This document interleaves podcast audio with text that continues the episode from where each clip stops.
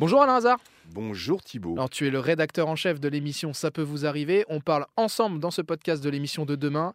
Et alors là, tu me disais euh, avant qu'on tourne ce podcast, j'ai l'arnaque de la saison. Alors on sait que vous en avez vu euh, de toutes les couleurs des cas cette saison, mais alors celui-là, il est, euh, je pense qu'il est incroyable. Alors pas sur le montant, sur le mode opératoire. Et là, tu vas te rendre compte que les arnaqueurs sont des fois, tu as envie de dire, on devrait pas, mais chapeau chapeau l'artiste. Mais au final, ces arnaqueurs deviennent de plus en plus professionnels. Eh oui, et celui-là, c'est un vrai professionnel. Notre auditrice voulait acheter une voiture, je vais essayer d'être clair. Elle fait donc un virement. La voiture, elle ne la récupérera jamais. Et son virement, à notre auditrice, va servir pour l'arnaqueur qui va faire croire à un autre garage qui veut acheter une voiture. Et il dit au garage, écoutez, votre voiture m'intéresse, vous allez avoir dans 24 heures euh, le virement. Le virement qui va donc donner à l'autre garage correspond exactement au virement que lui a fait notre auditrice. Tu suis bien pour l'instant? Pour l'instant, je suis, c'est très clair. Donc l'auditrice qui donne son argent à l'arnaqueur, en fait, en réalité, n'a jamais vu la voiture. Non, elle n'a jamais vu. Première erreur. Voilà, elle ne la verra jamais. Et son montant à elle de virement,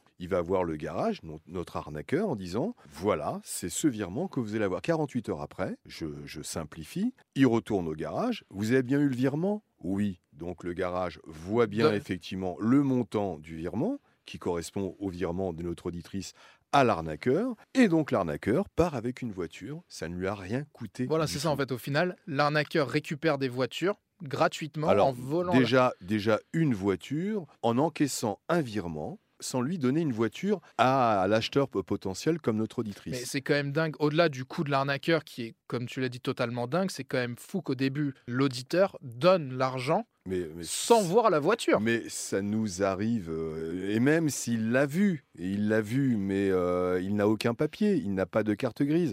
Moi, ce qui me stupéfait le plus, ce n'est pas qu'il voit la voiture, c'est que les gens récupèrent, font des virements sans avoir au moins la carte grise du véhicule.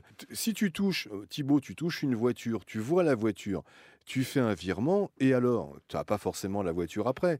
En revanche, si tu as la carte grise, tu dis au vendeur, moi je vous fais le virement bien entendu, à condition que j'ai au moins un titre de propriété, donc la carte grise. Et cet arnaqueur-là, il, euh, il, est quand même complet, parce que bon, là, l'arnaque est bien rodée, mais en plus, il a aussi le coût classique où il perçoit des acomptes d'autres, ce qu'il y a d'autres victimes, sans jamais livrer la voiture. Donc c'est une véritable belle opération. Puis finalement, ce qui est dingue, c'est que le garage à qui l'arnaqueur achète cette voiture ne peut lui rien dire puisqu'il a, il a perçu cet argent sans savoir réellement d'où il venait. Alors on pourrait, on pourrait dire qu'il a commis une négligence dans la mesure où, dans l'ordre de virement de notre auditrice, il y avait écrit pour telle voiture. Lui a laissé partir une autre voiture. Mais quand tu es un garagiste, tu vends X voitures, la négligence n'est pas un délit en soi. Et en plus, il a profité de rien du tout, dans la mesure où il a encaissé un virement, mais un virement pour euh, le, départ d'une voiture. Donc c'est pas du bénéfice pour lui. Donc devant la justice, si on mettait en cause le garage, il y aurait pas, il y aurait juste négligence et voilà, c'est tout. On n'est pas dans quelque chose de, de, pénal pour lui. On va donner encore un conseil, mais il y a deux conseils. Quand vous faites appel à un artisan, ne versez surtout pas tout, versez 30% de la compte. Il faut tenir, l'artisan, c'est ce que tu dis. 30% euh, du devis au grand maximum, pas plus. Si vous demande 60%, allez prendre un autre artisan.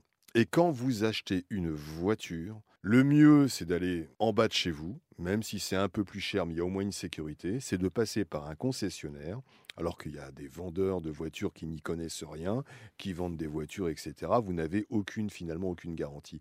Et surtout, ne faites jamais un virement sans avoir obtenu la carte grise. Eh bien, merci Alain Hazard. Rendez-vous donc demain matin, 9h30 sur RTL. À demain, Thibault.